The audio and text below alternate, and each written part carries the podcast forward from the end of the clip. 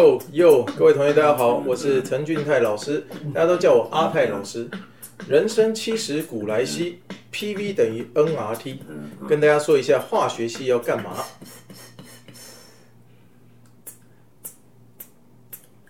每个科目都有它基本的学理，化学也有一堆要学习的定义，有机、无机、物化和分析领域，你以为就是那么容易？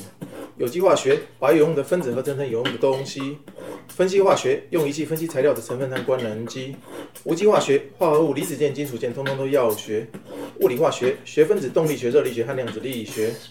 学了一堆，每天还要做实验，拿了两桶滴管、两瓶海配烧杯，记录簿写溶脂溶剂配成溶液，看似简单，做起来却谈何容易。学完后应用超多，锂电池、蓄电池、燃料电池、半导体、电晶体、电阻导体、感测器、显示器、热力冷气、智慧一发热衣纳米雨衣。化学毕业可以选择很多企业，长春李长荣中研院、红海日月光中科院、台塑巴斯夫工研院，投了一堆，最后还是选择台积电。欢迎大家收听今天的 NYCU Play 说书中，我是 Apple 边。那刚刚大家前面有听到前面那段 rap 太厉害了，就是就是交大神人嘛，老师。没有不要说。今天来聊天的是我们印花系的陈俊泰阿泰老师。大家好。那同学，我是陈一凡。一凡，对，一凡也很厉害，因为是那学士班，现在读完之后直接读博士班。对，OK，这待会可以跟大家分享对化学的热爱吧，因为读一读非常非常厉害的同学可以直接读到博士班。那老师，我们直接直接就，因为刚前面也听到很多，到底化学系在做什么？那不如就直接问老师。因为因为刚很多哈，其实我前面听的时候就听的那个头有点昏，一堆名词听不太懂，请老师先帮我们翻成白话好了。哦，了解，就是我们化学系主要是分成四大领域，嗯，就是有机、无机、物化分析，嗯，就是有机化学、无机化学、分析化学，还有物理化学，嗯，所以刚才那个 rap 那一段主要就是讲有机化学，就是把东西有机合成合成起来。然后分析化学，就比如说我们有一个材料的成分不知道，要去把它分析出来。然后还有什么物理化学？物理化学就是有一些分子反应怎么进行的动力学啦、热力学，它的有点像它的理论机理，比较偏这方面。还有是什么无机化学？无机化学就是有一些比较像是金属材料啦，或是离子材料等等的东西。那跟化工系什么不一样？哦，化工系的话，他们比较偏。加工化工系比较偏向制成，所以他们的课程里面有很多工程领域的课。嗯，就是如果我们今天在一个公司，它要做出一个产品的时候，里面会有研发部，也会有制成的部门。嗯，那研发部门比较偏向化学在做，因为我们会看一些分子，然后看一些材料相关的特性。嗯，那化工会想说要怎么样去把它商业化跟工业化的量产出来。哦，所以老师您自己也是交大。印化系对不对？对我本来大学跟硕班都是交代印化的。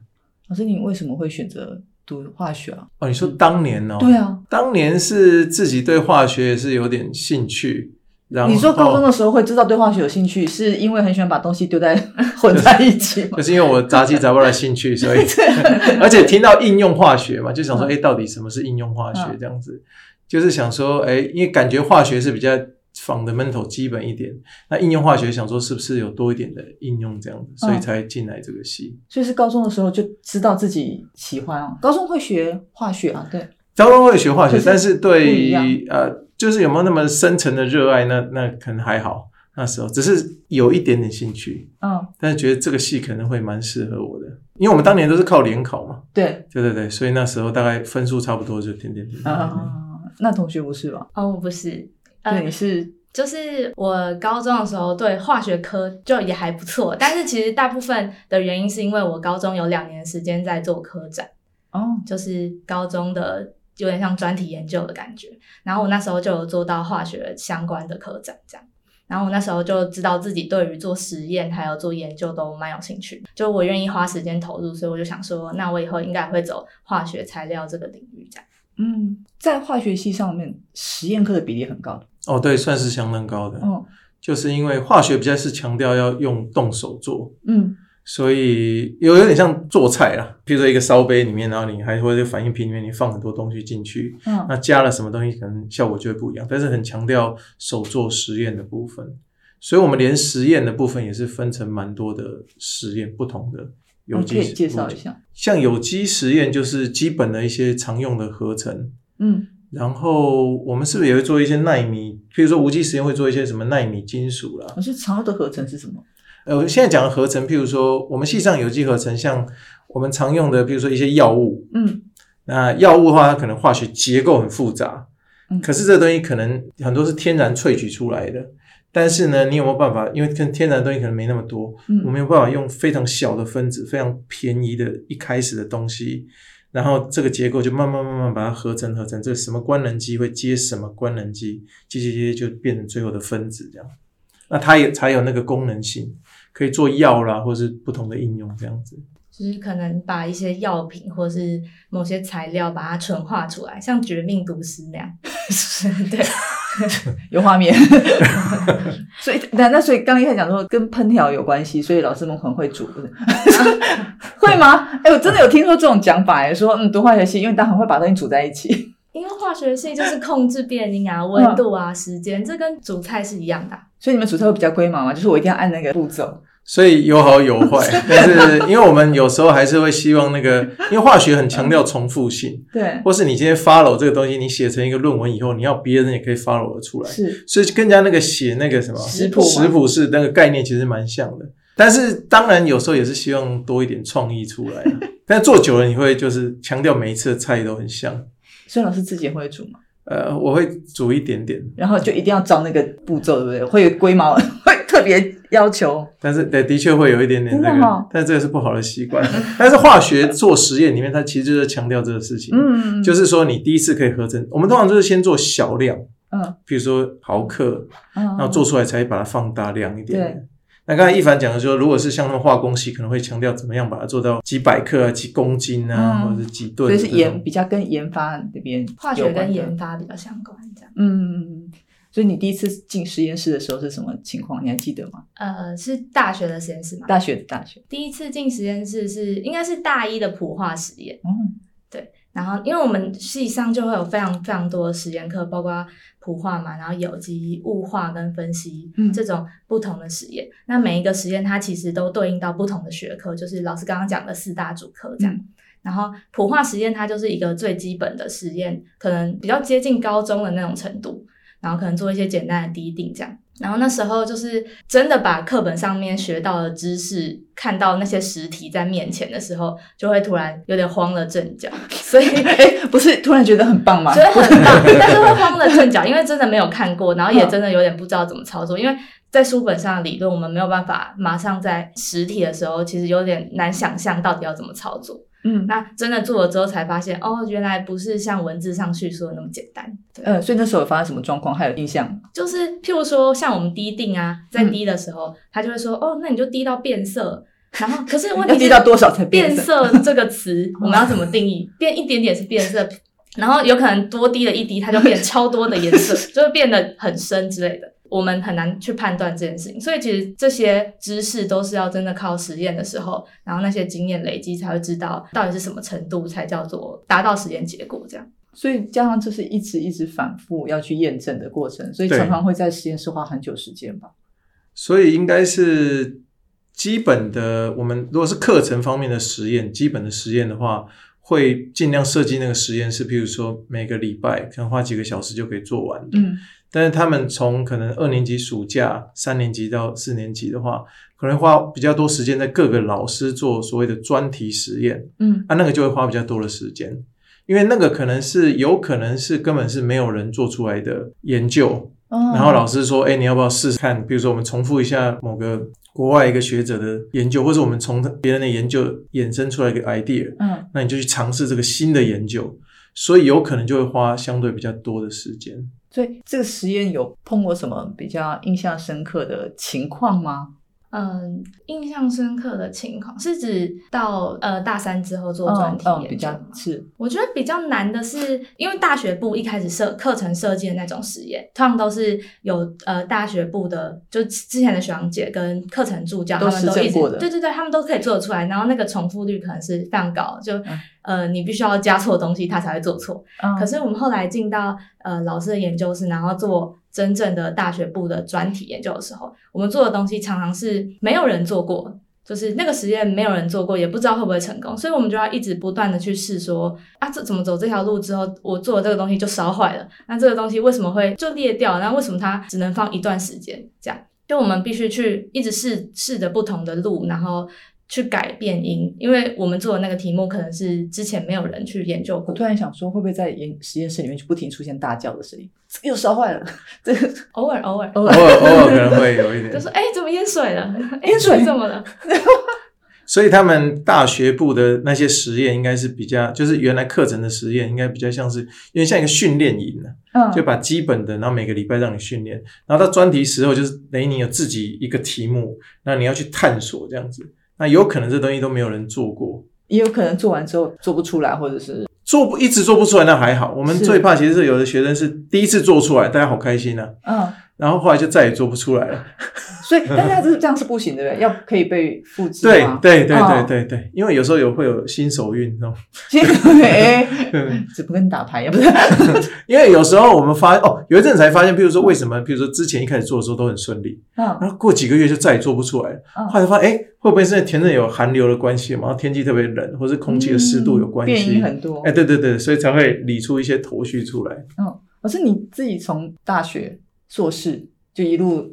后来博士相关，然后回到学校教书。到底化学对你来说最有趣的是什么？啊，比如说最吸引你的点是什么？化学最有呃，就是它的改变性很高。改变性很高。改变性很高，就是说我们可以对它的材料的。控制很多，嗯，譬如说有的科系它可能是比较比较做后端的，嗯，但是我们可能对材料的本身，我就可以，譬如说哪个化学结构，譬如说它本来是比较不喜欢水的，我们就可以改动哪个化学官能基，我们就可以实际去改它。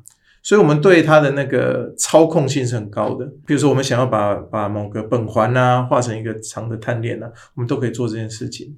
但是如果是别的科系，它可能一样需要类似的效果，它只能去买不同的材料来试。就是我们想要什么，我们自己做。啊，对对对对对 对对对，就可以自己做，有点像是就是 DIY 从从头开始这样子，从很细部的部分就可以可以做出来。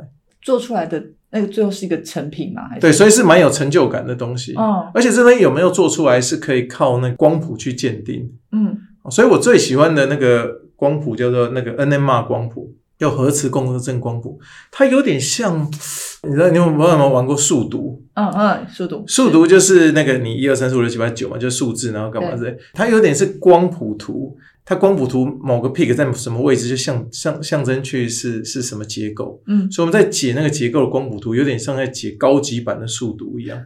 可是我这个洞填错了，就连带其他的填不出来。也也有可能，有可能，就是就是你就要要要判断清楚这样子，就可以看出一些杂质还是什么在里面。那一凡呢？对你来说最吸引什么？而且一路不是要说一路，因为你真的才大学读完，然后现在就直接跑到读博士班。这这部分待会再问，就是这个科系对你来说，你进来读之后，跟高中时候的想象应该还是不太一样吧？呃，因为我高中的时候是先确定我自己对科学研究会有兴趣，嗯，然后我那时候的方向就是化学系跟材料系，就是这样在都是要组一组的，其实有一点不一样，不一样。然后，所以我后来其实大学我也有同时辅系材料系。啊哈，对对对，呃，但我我简单来讲，就是化学系对我来说跟材料系的不同好了，因为化学系做的东西其实都很小，然后我们在观察它的时候，我们会用 NMR，然后我们可能会用 UV，可能会用 IR，就是不同的光谱去看，或者是会用一些物理性的方法去看。可是因为它很小，所以其实我们没有办法直接用眼睛看到，这种感觉很像瞎子摸象。然后我们用很多方式去摸它那个大象的不同部位，然后我们就说哦，这是尾巴，所以它应该要长什么样？这是脚，它应该要像个柱子这样。所以就是我们会用很很多不同的手法去探测我们做出来的东西。我觉得这个化学很有趣的地方，因为我们一直在找不同的切入点，然后我们一直在想办法去改变这个结构，然后想想办法怎么去开发新的东西。嗯，然后。我觉得化学系还有另外一个像就像老师刚刚说的，材料系或者是其他的科系会呃非常在注重那些后续的应用，或者是把它做出一个实体的产品。然后我觉得化学系它做的研发和这些科学研究，可以在很前端的地方就对于这个样品或这个产品有很全面性的改变。像呃我们之前化学系很热门的，像响应性的分子这样，就如果我们在做小型的机器人，然后像电机系他们可能就要做一些不同的电路板，所以它小到一个程度的时候，它就会被局限。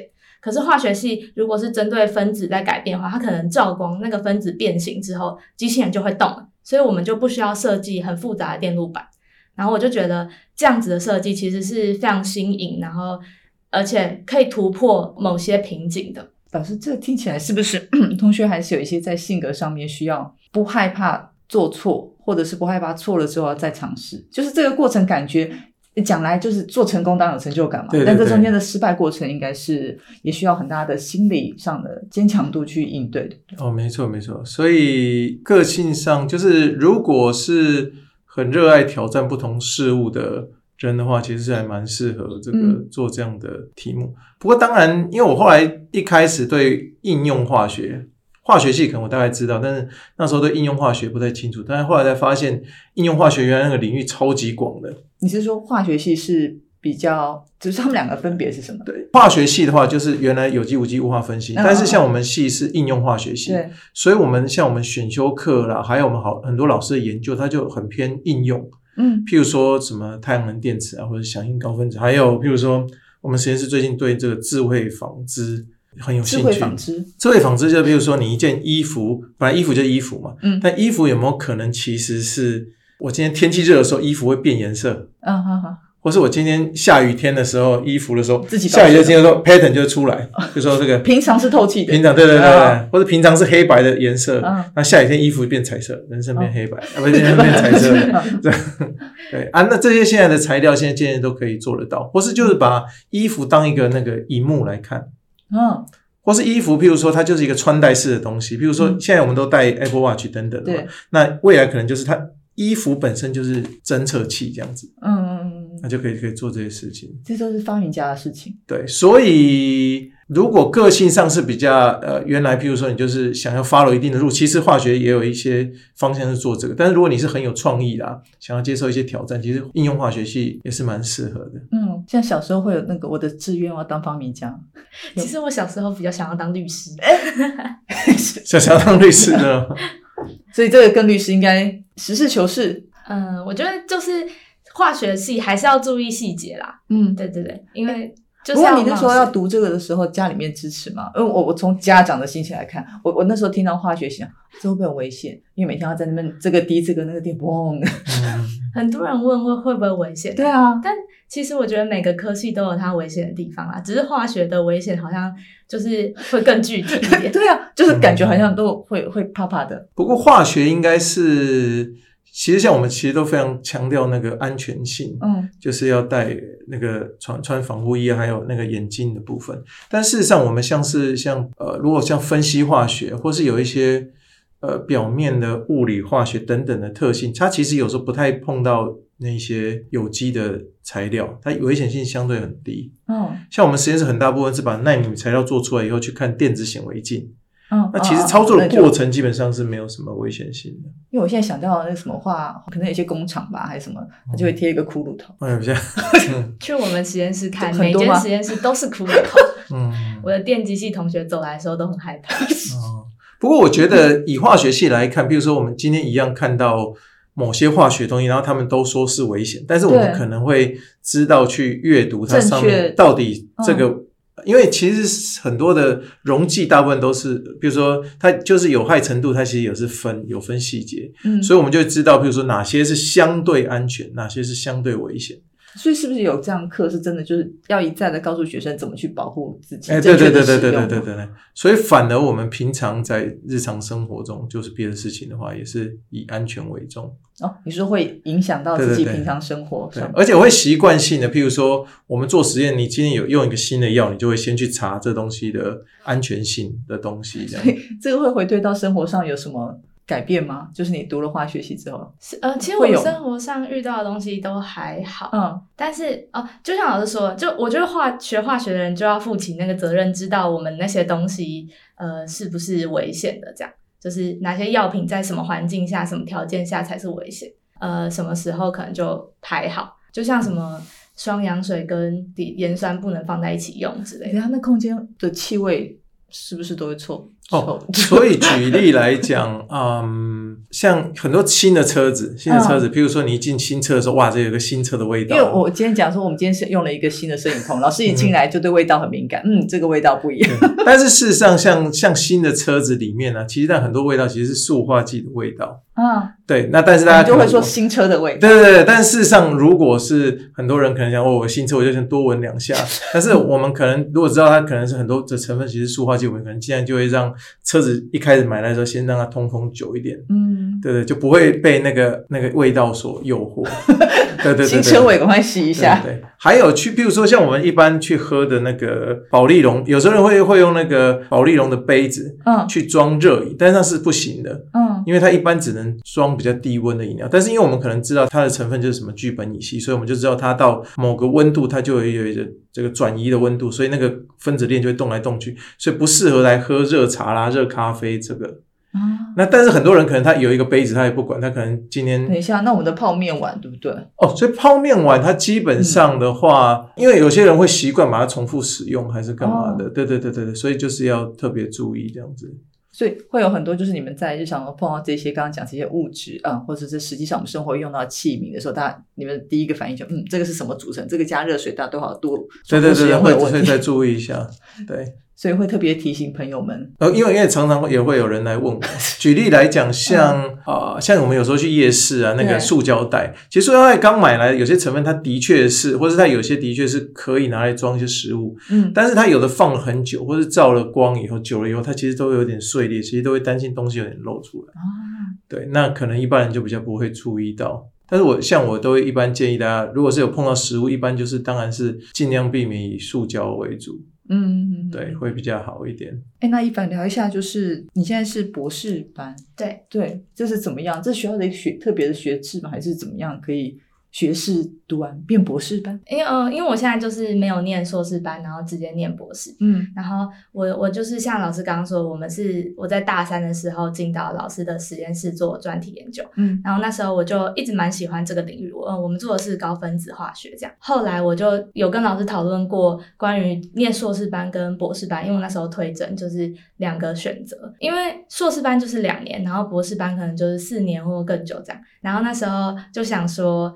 呃，我对于一个研究或是一个题目的了解程度，会因为我念的时间和就做研究的呃时间而有差异。然后，因为我自己在对于做研究这方面就蛮有兴趣，那我也会想要就可以 handle 住一个更大一点、更广泛一点的研究。所以我就觉得，如果我可以多投入点时间在博士班，就直接直接念博士班，可能会是一个蛮好的管道。然后，同时也是因为呃，我们系上其实蛮国际化，然后。我们会有机会去出国交换，然后博士班会更有机会去国外交换，或是跟其他实验室交流。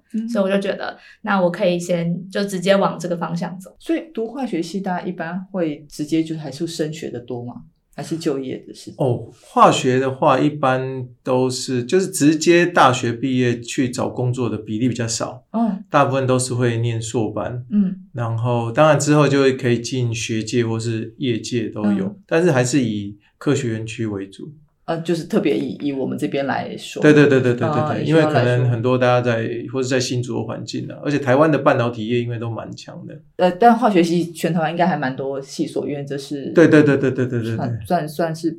对，传统科目的科，所以化学系相对于来讲相当好找工作，因为相当好找，相当好找。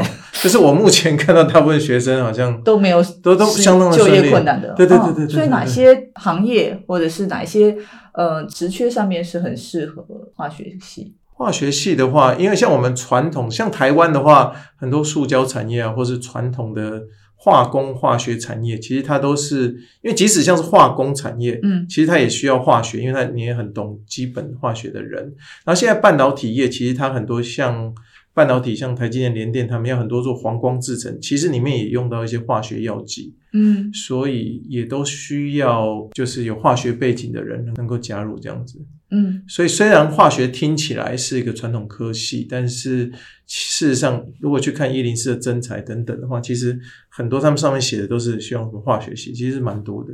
哦，所以目前看起来好像大家都找工作都相当顺利。所以读化像包括像刚刚提到说，因为还有国外的一些算是交换吗，还是什么的机会，所以读化学系英文一定要很好。数学，我知道有人说啊，我数学不好，去读化学好，事实上不行，对不对？数学要有一定水准啦，但也不用到非常好。